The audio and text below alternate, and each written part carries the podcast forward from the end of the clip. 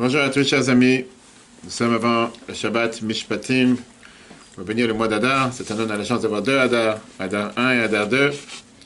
Et aujourd'hui, on va parler sur un dossier très intéressant. Qu'est-ce que ça veut dire le concept de modèle mixat Modèle mixat dans la lacha qui veut dire si quelqu'un il a fait un aveu partiel.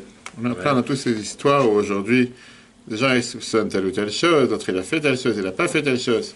On sait que dans la lacha, il y a un concept qui est est-ce qu'un aveu partiel, ça peut te dédouaner d'être coupable S'il faut faire un serment, pas faire un serment, tu vas dire, oui, ça c'est pur et dur du juridique. Quel rapport avec nous dans la vie de tous les jours? On va voir qu'est-ce que ça veut dire dans le service de Dieu, combien on a le devoir d'utiliser au maximum les efforts et les forces que Dieu donne à chacun d'entre nous, euh, au détail près. Il n'y a pas une force en plus que Dieu nous a donnée. Si Dieu t'a donné quoi que ce soit, c'est le devoir d'utiliser les capacités que Dieu t'a données au maximum.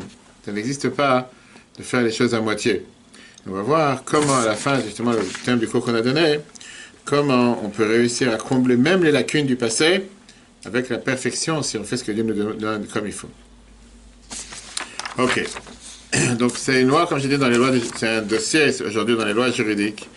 On va voir aussi l'explication chassidique dessus est basé sur un discours que la Bible a prononcé ce Shabbat en 1955.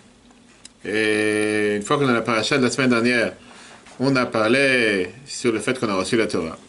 Et que tous les peuples juifs étaient tellement contents qu'on a reçu la Torah, à tel point que maintenant on s'est mis au travail. Qu'est-ce que ça veut dire on s'est mis au travail? On s'est mis au travail, ça veut dire que maintenant on va commencer à mettre en application tout ce qu'on a reçu. Comme j'ai dit, c'est pas facile, parce que recevoir, c'est bien beau si tu fais la fête, c'est Venishma. Maintenant, on va commencer à mettre des choses en application. Quand tu commences à mettre des choses en application, tu vois qu'il y a tellement, tellement de détails, il y a tellement de choses dans lesquelles tu ne peux pas te détourner. C'est-à-dire, chaque chose que tu fais, Dieu te dit, là, tu as le droit, là, tu n'as pas le droit. Pourquoi ça va te sauter, mais c'est pas grave. Et donc, on a énormément de mitzvot qui ont l'air très techniques, énormément de mitzvot qui sont en rapport avec les lois financières, les lois de la société, et qui sont majoritairement déduits des nuances qu'on a dans la paracha. Comme on sait très bien qu'il n'y a pas une mitzvah qui a seulement son sens simple, chaque mitzvah, elle a aussi son sens profond. Et comme Rashi a l'habitude de dire, Yeina Shel Torah, le vin de la Torah, qui veut dire l'enseignement. Qu'est-ce qu'on peut tirer comme enseignement dans la vie de tous les jours? Aujourd'hui, on va voir un dossier qui est pur et simple dans l'Agmara, l'Agmara Baba Metzia, qui est un dossier classique du Talmud, mais on va voir quel enseignement majeur on apprend dans le service de Dieu. Pour ça, il faut mettre la tête. Pas regarder les portables, pas regarder les messages. Donc, la paracha te parle sur le modèle Mixat. Qu'est-ce que ça veut dire celui qui a fait un aveu partiel? On parle par rapport, bien sûr, à celui qui a eu un gage. Tu as donné un gage, tu as donné ton portable à garder, tu as donné ton iPhone, tu as donné ta voiture, tu as donné quoi que ce soit. Et malheureusement, il y a quelque chose qui s'est passé. Une bouteille de vin, une bouteille d'eau, ou quoi que ce soit qui a été versé sur le portable. Ou si tu as fait quoi que ce soit. Tu parles qu'il est rémunéré ou pas là? On va tout de suite voir. Est-ce qu'il doit rembourser ou est-ce qu'il ne doit pas rembourser? Et lui, il te dit par exemple qu'il le reste aujourd'hui seulement la moitié de ce que tu lui as prêté, parce qu'il y a une moitié qui a été volée, une moitié qui a été brûlée, une moitié qui a été perdue. Viens la parasha Mishpatim, page 22, 9. Euh, il te dit qu'Akol va pesha al shor al chamor al se al salma, c'est n'importe quelle chose que quelqu'un il a pu faire une pshia. Ça veut dire qu'il a pu commettre quelque chose, comme on voit, pour tout objet de délit, bœuf, âne, menu, bête ou vêtement, pour toute chose perdue sur laquelle on dira c'est lui, on affirmera Etienne, la contestation des deux parties sera déférée au tribunal. Viens Rachi. Rachi te dit le tribunal n'oblige le serment qu'à celui qui reconnaît devoir une part de ce qui lui était réclamé, en disant je, ne dois, te dois telle somme du dépôt que tu as laissé chez moi, le surplus m'a été volé. À ce moment-là, on lui demande jure que vraiment c'était pas de ta faute, ça dépend quel type de chemin, quel type de gardien c'était. Et s'il est capable de jurer, à ce moment-là, ben, on va lui dire, ben, à ce moment-là, il n'est pas coupable de payer. Il a juré qu'il n'a pas fait de mal, il n'a pas fait de tort. À ce moment-là, il n'a pas, il pas, pas, le devoir de jurer. C'est différentes lois de chambre, mais c'est pas sur ça qu'on va s'arrêter. Là, on parle surtout sur, on parle sur celui qui veut, on parle sur celui qui veut, euh, qui est ce qu'on appelle, on a dit, modèle mixte. Je sais pas pourquoi il n'y a pas de réseau, mais on va faire même sans réseau. Euh, qu'est-ce que ça veut dire modèle mixte Qu'est-ce que ça veut dire celui qui reconnaît qui reconnaît, qui fait un aveu partiel, je vais remettre ça en place. Un aveu partiel, ça veut dire, comme j'ai dit, il dit pas, il nie pas tout. Il dit pas, je te dois rien. Pas, tu m'as jamais rien donné. Ça parle d'un voleur. Je t'ai vu donner un gage. Tu dis, oui, tu m'as donné, sauf que, tu sauf que, encore une fois, là, aujourd'hui, je suis pas capable de te le rendre. parce que je peux pas te les rendre pour mille et une raisons. Parce qu'il y a quelqu'un qui est venu qui les a pris, il y a quelqu'un qui l'a cassé. Je peux te rendre que la moitié, je peux te rendre qu'une partie, je peux te rendre que une chose sur deux. Normal. J'ai pas entendu. C'est pas normal. C'est c'est pas normal. Parce qu'on lui dit, bah, très bien, si tu dis que c'est pas toi qui l'as fait, alors vas-y, jure, jure, et que- on n'en parle pas jurer comme les gens aujourd'hui, ils emploient dans leur langage, qui jurent à longueur de journée et que ça n'a aucune importance. On parle de jurer vraiment quelque chose qui a un sens. C'est jurer qui te dit, oui, c'est moi. Euh, gens qui jurent comme ça sur la Torah, etc., c'est rare. c'est grave d'un côté, sauf que je vais te dire, aujourd'hui, malheureusement, la parole, elle est tellement banalisée, je sais que tu as même des présidents qui peuvent parfois parler très vulgaire. Non, mais je te parle de la- des juifs qui parlent comme ça sur la Torah, c'est On n'a grave. pas le droit. Je suis tout à fait d'accord qu'on n'a pas le droit, on ne doit pas le faire. Non, on doit pas le faire. On n'a pas le droit de le faire. C'est pas un jeu, c'est pas un jeu de commencer à jurer et dire n'importe quelle chose. Oui, c'est sûr. Tout à fait d'accord, je suis d'accord. D'accord Maintenant, la question, elle est reprenons le cas précis comme la morale nous parle. Par exemple, que Rouven, il a prêté 100 euros à Shimon et il lui a demandé rends-moi mes 100 euros. Et Shimon lui dit oui, je t'ai emprunté 100, euh, euh, de l'argent, mais pas 100. C'était 50. Qu'est-ce qu'on fait? On va voir le tribunal. Et quand tu vas voir le tribunal, c'est à ce moment-là que Shimon il doit jurer à Rouven devant un Sefer Torah qui lui a pris que 50.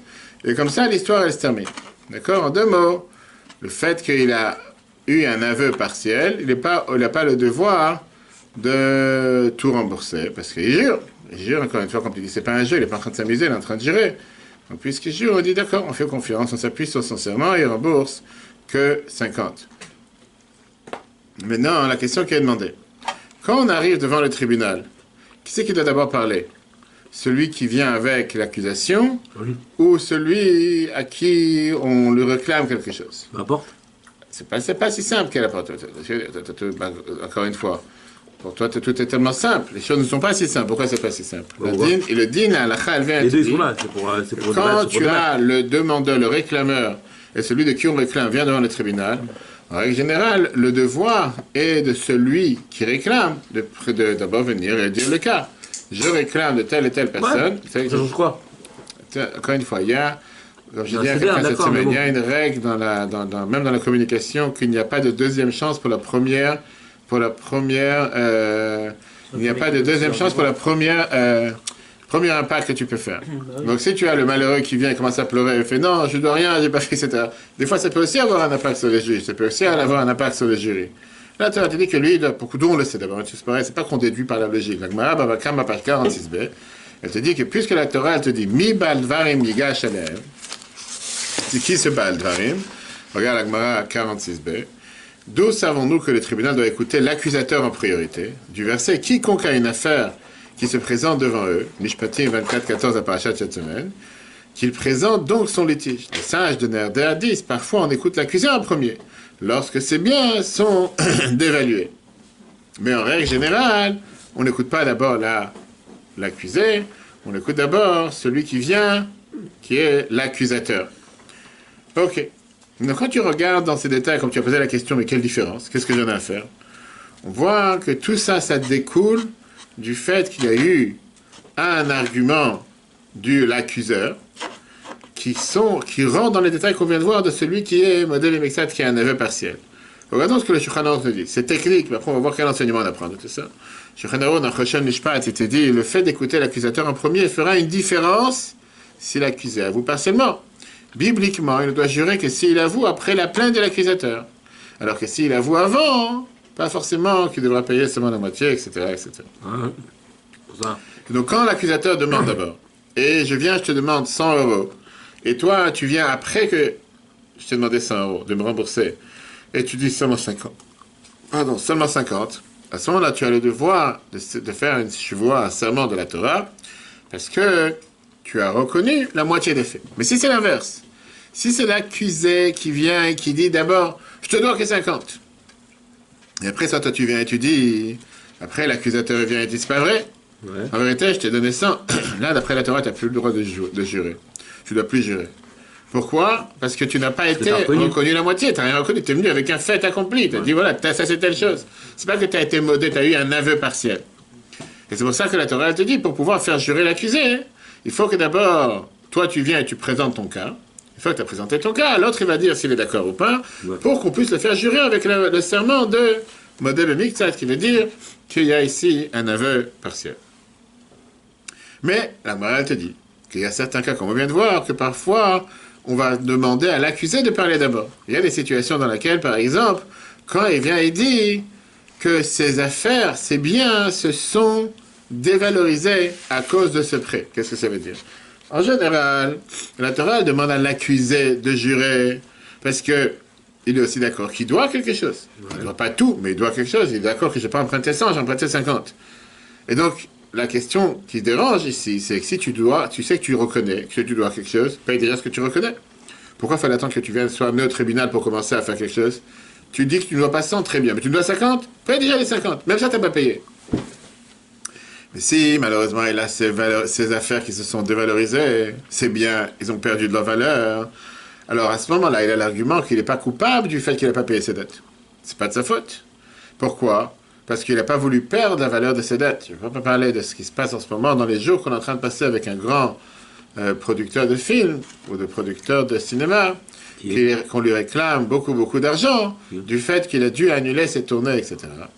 Alors que, officiellement, ceux qui lui réclament, s'ils lui réclament, eux, ils disent, nous, on n'est pas coupable du fait qu'il a eu des plaintes qui ont été portées contre lui. Nous, on a dû, on a dû, euh, on a dû perdre de l'argent du fait qu'on a euh, bouqué les salles, qu'on a fermé toutes ces salles, qu'on a demandé d'avoir tous ces, que, tous ces billets qui ont été vendus. Qu'aujourd'hui, à cause du fait qu'il a un problème ou pas avec la justice, nous, on est en train de perdre quoi que ce soit. Donc là, c'est exactement la même chose, qui dit qu'ils ont perdu, il a perdu des biens. J'ai pas voulu perdre la valeur de mes biens. Ou bien, le fait qu'il a essayé de les vendre rapidement pour pouvoir payer sa dette, ça même ça a fait qu'il a dû perdre la valeur. S'il aurait attendu encore trois mois, il aurait pu vendre sa maison temps. Mais le fait qu'il n'a pas d'argent pour rembourser sa dette, il a dû la vendre tout de suite. Il a perdu de la valeur de sa dette et c'est pour ça que je suis pas venu payer. Ça, c'est un argument. À ce moment-là, dans ce cas précis, quand il a eu une dévalorisation de ses biens, on lui permet de venir donner ses arguments d'abord pour ne pas avoir à jurer pour rien. En deux mots, on peut très bien dire qu'il n'est pas coupable. Pas coupable du fait qu'il n'a pas pu payer. Maintenant, c'est pas qu'il veut pas payer, c'est pas un voleur. C'est juste que maintenant, il ne n'a pas les moyens de pouvoir payer. Comme on va tout de suite expliquer. Maintenant, la question que l'arbitre te demande, a quelque chose qui dérange. La règle doit être la même pour tous et tout le temps, sans différence. La règle devrait être que si on te dit que c'est toujours l'accusateur qui vient et qui présente son cas d'abord, et l'accusé ensuite, quelle différence s'il y a eu une perte de dévalorisation de ses biens ou pas? Si c'est l'accusateur qui doit, parler d'abord, mais l'accusateur parler dans tous les cas, sans différence dans n'importe quel cas, dans n'importe quelle différence. Pourquoi on te dit que ça, ça peut marcher seulement dans le cas spécifique où il a reconnu un aveu partiel? Dans ces cas-là, il doit d'abord, l'accusateur, donner son argument, et après l'accusé venir et commencer à répondre face à son argument pour pouvoir faire le serment, etc. Regardons dans le texte que le Shulchan Sifte Cohen, Mishpat 24a, le fait d'écouter l'accusateur en premier fera une différence si l'accusé avoue partiellement. Bibliquement, on a juré que s'il avoue après la plainte de l'accusateur, comme on l'avait tout à l'heure, l'arbitre te demande, a priori, il y a quelque chose qui n'est pas clair. Pourquoi tu me fais une différence dans le cas où il a cette reconnaissance partielle ou pas? Ça, c'est la halakha technique, et avec ça, on a terminé la partie technique de cette halakha, parce que maintenant, on va rentrer dans l'enseignement qu'on veut apprendre de cette halakha. C'est ce qui nous concerne, le plus important pour la vie de tous les jours, et c'est ce qu'on va voir nous aujourd'hui. Puisqu'on sait très bien que n'importe quelle loi que la Torah te dit matérielle en découle de sa source spirituelle. D'abord, il y a la source comme elle est dans le monde spirituel, et après, ça, elle arrive dans le monde matériel. Pareil dans la Torah.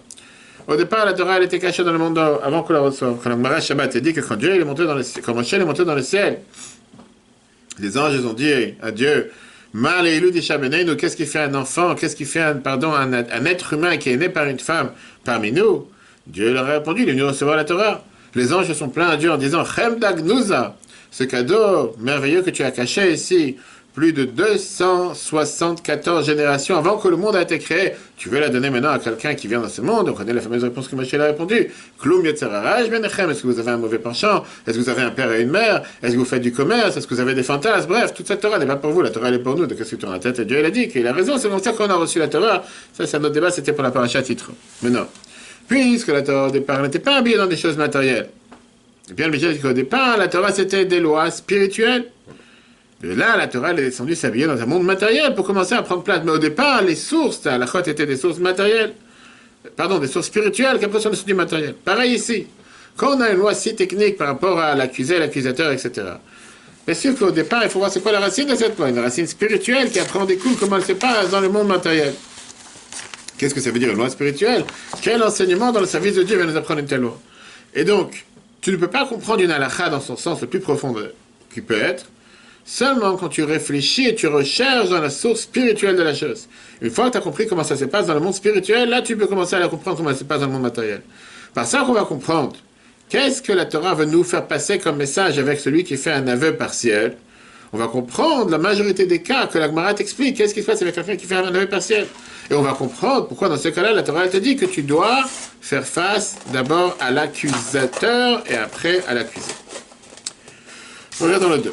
La profondeur des lois de la Torah se trouve dans la dimension spirituelle. Rabbi te dit comme ça, étant donné que la Torah étant de base le plaisir caché et céleste de Dieu, et qu'elle se déplaça et descendit jusqu'à s'introduire dans les préoccupations de ce monde, comme c'est écrit dans la Tania chapitre 4, sa dimension spirituelle est profonde, et bien la source de sa partie révélée. Bien plus, on ne peut comprendre la finalité de plusieurs notions révélées qu'en consultant leur explication dans leur dimension spirituelle.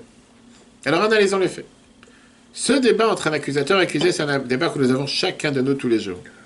Avec qui? Avec le le mauvais penchant. Un juge qui fait une faute, que Dieu nous en préserve. Il y a un jugement entre lui et le mauvais penchant. L'accusateur, c'est qui? L'accusateur, c'est le Yetzirah, le mauvais penchant. La Gemara Bababatra nous dit clairement dans la page 16a, elle nous dit que quoi? Que le Yetzirah, c'est celui qui est le Satan, le mauvais penchant est l'ange de la mort, c'est celui qui fait fauter l'homme. Après, il accuse, et après, il vient demander à Dieu de lui payer la note. Donc lui, il dit, puisque j'ai réussi à te faire tomber, faire tomber un juif en fautant, et donc, il faut me donner ce juif dans mon domaine, et maintenant, ce juif, il appartient à l'impureté, au côté de l'impureté, au côté du mal, au côté des clipotes. De l'autre côté, vient l'accusé, qui est le juif, et il dit, c'est vrai que j'ai fait une faute, je reconnais le fait que j'ai fait une faute, mais je ne reconnais pas tout. Je reconnais un aveu partiel. Parce que je ne suis pas totalement englouti dans la faute. Parce que ma neshama, elle n'a pas pu faire des fautes. Parce que même pendant que j'ai fait une faute, ma neshama est attachée avec Dieu. Et donc même par rapport à ma comportement concret, j'ai jamais été totalement dans la faute. On sait très bien ce que la Gemara nous dit, même la Gemara que même les fauteurs du peuple juif, ils sont pleins de mitzvot comme la grenade, comme on a parlé de ça pendant tout le Chaque juif a quelque chose de bien à l'intérieur de lui. Et donc, même si un juif reconnaît sur le fait qu'il a fait une faute, c'est seulement un aveu partiel. Il ne reconnaît pas sur la totalité. Rabbi te dit que pas seulement un juif fauteur reconnaît un aveu partiel. Le même un tzaddik, il reconnaît un aveu partiel au mauvais penchant.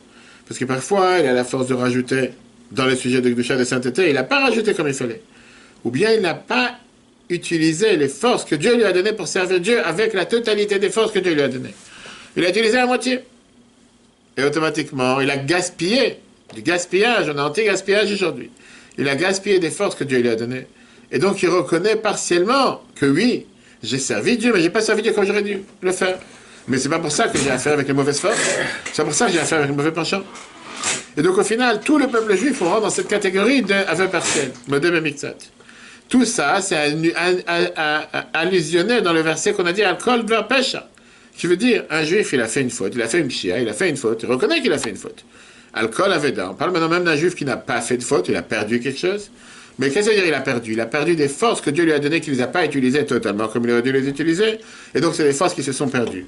Et les deux, ils disent qui est? Qu'est-ce que ça veut dire qui Ils reconnaissent, à minima, partiellement, ce que le mauvais penchant ils disent. Mais c'est pas pour autant que je suis considéré quelqu'un qui est impur. Pas pour autant que je suis considéré quelqu'un qui est totalement mauvais. J'ai pas fait ce que j'aurais dû faire. J'ai pas fait ça totalement. Mais c'est pas pour autant que j'appartiens au mauvais penchant. J'appartiens pas au mauvais penchant. Regardez comment la Bible explique ça dans le 3. Comment répondre à l'accusation du mauvais penchant? L'aveu partiel des Juifs sur l'accusation du mauvais penchant, la 16 a te dit il descend à Dieu en erreur, puis il remonte et lance un défi à Dieu de punir l'être humain qui l'a fauté. Il s'agit du Satan, qui est le mauvais penchant, qui est aussi l'ange de la mort. Viens, le rabbi t'explique, c'est merveilleux parce que c'est la vision du rabbi surtout, c'est la chassidut qui t'explique ça. L'accusateur d'un juif est le mauvais penchant qui le conduit à soit trébucher sur une faute, un objet de délit, soit un manque, une imperfection, une chose perdue. Puis il accuse ensuite en affirmant qu'étant celui qui a conduit l'homme à trébucher, il exige que ce dernier lui soit livré. Sur cette accusation, le juif, l'accusé, fait un aveu partiel. Certes, il a trébuché a commis la faute, mais ne s'est pas pleinement investi en elle. Il ne se définit pas comme un fauteur, car la nature profonde de son âme est bien plus haute que la faute.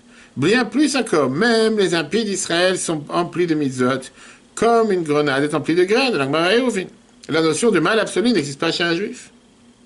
Et donc, qu'est-ce qu'on a dit tout à l'heure? Dans les lois, qu'est-ce qui se passe avec quelqu'un qui a fait un aveu partiel? Il est chayav vois, il doit faire un serment. Pareil, spirituellement parlant. Quand un juif, il fait cet aveu partiel, il n'a pas à faire avec le mauvais penchant, on dit qu'il doit jurer. Quel vois, quel jurer Tania, chapitre 1, qu'on peut voir sur l'application et Torah, et qu'on a parlé de ça plusieurs fois.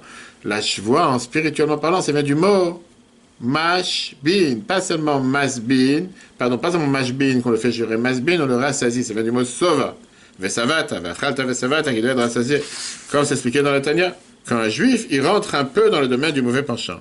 Et le mauvais penchant dit, maintenant tu m'appartiens, tu es dans mon domaine, je peux faire ce que je veux avec toi. Il faut l'aider.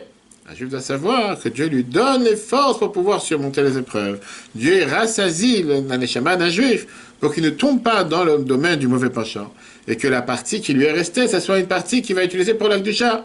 Ce ne soit pas une partie qui va être utilisée que pour la touma. Ça, c'est la grande différence entre le juif et les autres. Ah, c'est vrai qu'on a vu tout à l'heure que par la loi de tous les jours, on n'a pas le droit de jurer en vain. Et la Gemara vote, page 39a, te dit clairement qu'il y a des choses que le feu et l'eau ne peuvent pas détruire, mais une mauvaise, un serment à tort, un serment à faux, un serment à mensonge peut détruire. Maintenant, on donne aux juifs la force de pouvoir jurer. Donc on n'a pas le droit de jurer pour rien. Pareil spirituellement. Tu n'as pas le droit d'utiliser ce crédit de, race, de, de force spirituelle que Dieu te donne en vain. Pourquoi? Parce que si tu n'utilises pas les forces que Dieu te donne, pas seulement qu'ils ne sont pas t'élever, mais en plus tu vas avoir une punition du fait que tu as perdu, que tu as gaspillé les forces que Dieu t'a données pour faire du bien, à la place tu as perdu ton temps avec ça. Et c'est pour ça que quand la Torah te dit que Dieu, il attend qu'on doit tout donner pour le service de Dieu, faire le meilleur de toi-même, pas ce que l'autre doit faire. Il utiliser le meilleur de tes capacités pour ne pas avoir affaire avec un, je vois, qui dit un serment à faux. En deux mots, ne pas avoir affaire avec quelqu'un qui va jurer en vain ou qui va utiliser les forces en vain de ce qu'on lui a donné, il faut s'assurer que le procureur, que l'accusateur, le mauvais penchant, il ne va pas venir dire ses arguments d'abord. Mais c'est seulement l'accusé qui va parler d'abord. Et à ce moment-là, il ne doit pas faire des jours. À ce moment-là, il ne doit pas faire de serment. Ah, malgré qu'on a vu tout à l'heure que les Chachamim ont dit que c'est toujours l'accusé qui parle d'abord, on a vu que la morale te dit qu'il y a des cas dans lesquels c'est pas l'accusé qui parle d'abord, mais c'est l'accusateur qui parle d'abord. Dans le cas où quoi, on a vu tout à l'heure, où il a eu une dévaluation de ses biens. En deux mots, on va tout de suite voir qu'est-ce que ça veut dire dévaluation de ses biens dans la service de Dieu. C'est tellement riche. Le fauteur peut-il prêter serment sur son allégeance, allégeance partielle? Rabbi te dit comment éviter le risque de ne pas être à la hauteur du serment?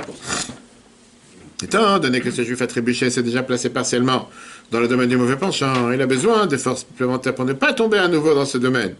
C'est pourquoi on le fait jurer. Mashbin, on le rassasie, masbin, de force encore plus élevée, pour que sa seconde partie reste dans la sainteté. Mais si cet homme n'utilisant pas les forces supplémentaires, il sera passé une punition pour avoir gaspillé des forces aussi hautes. Pour éviter cela, il a le conseil d'entendre l'accusé en première, en faisant valoir que ses biens ont été dévalués pour le dispenser d'un serment. on va comprendre l'histoire que la Gemara nous raconte sur Rabbi Yochanan ben. Avant de partir de ce monde, il s'est mis à pleurer. Pourquoi il s'est mis à pleurer La Gemara, Brachot, page 28b, il s'est mis à pleurer en disant qu'il a devant lui deux chemins, un du Gan un du Gainom, un du paradis, un de l'enfer, et il ne sait pas dans quel chemin on va l'emmener. Et ses élèves lui demandaient comment est-ce possible, mais tu sais pareil, etc., etc. La dit que cette histoire, c'est une histoire qui est très bizarre. D'un côté, comment est-ce possible Si vraiment il a eu un doute dans quel chemin on va l'emmener, il aurait dû pleurer et faire tu vas dans ce zone vivant, pas justement de mourir. Si tu sais, tu es au courant que tu as deux chemins, tu sais pas dans quel chemin tu vas aller, pleure de ton vivant, n'attends pas de mourir la veille de ta mort pour pouvoir commencer à faire tu vas. Maintenant, c'est sûr que quelqu'un a bien Ben il n'est pas en train de pleurer du fait qu'il va avoir une punition. Il ne mérite pas une punition. Peut-être du manque qu'il a fait dans le service de Dieu. Rabbi explique c'est très simple. Quelqu'un a bien Ben toute sa vie, il est occupé à servir Dieu.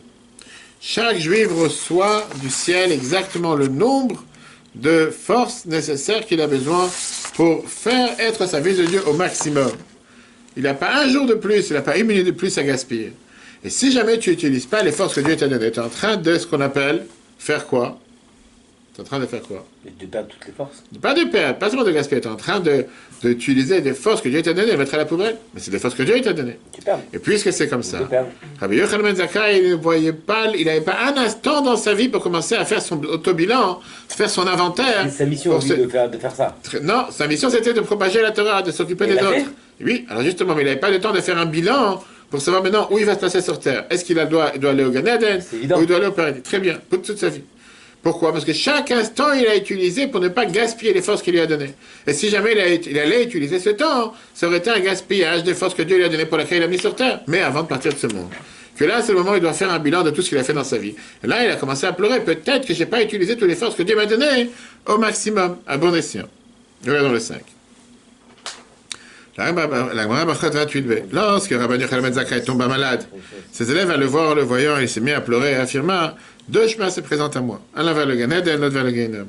Je ne sais pas vers lequel on me conduit. Comment pourrais-je ne pas pleurer? Rabbi dit que puisque chaque juif a une mission qui lui incombe, tout au long de sa vie dans ce monde pour ce rôle, on lui accorde la quantité requise de jours et des forces indispensables pour réaliser cette mission. Rien de plus et rien de moins.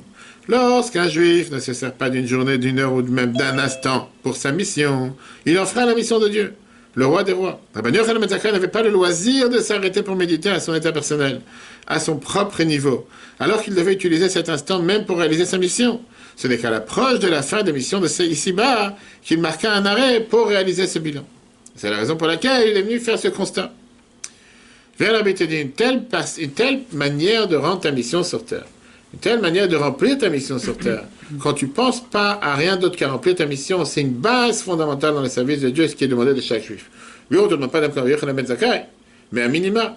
Et ça, c'est allusionné dans les versets de cette semaine.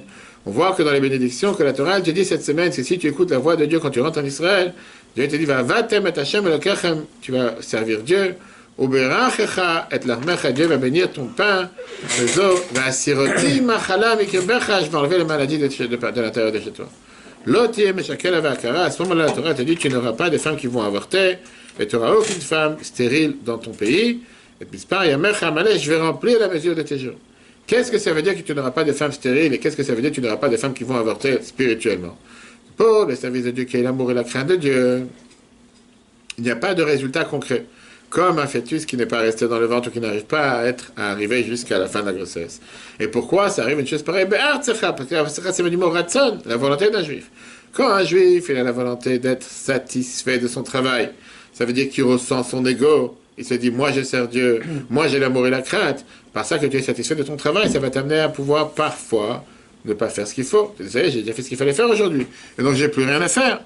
Et donc, au début de son travail, il va d'abord travailler, servir Dieu de manière limitée, parce qu'il est satisfait de ce qu'il a fait. Et si il a moins de satisfaction, il va servir Dieu comme moi. Après, il va commencer à faire un choix. Tel service de Dieu, je suis prêt à faire. Tel service de Dieu, je suis pas prêt à faire.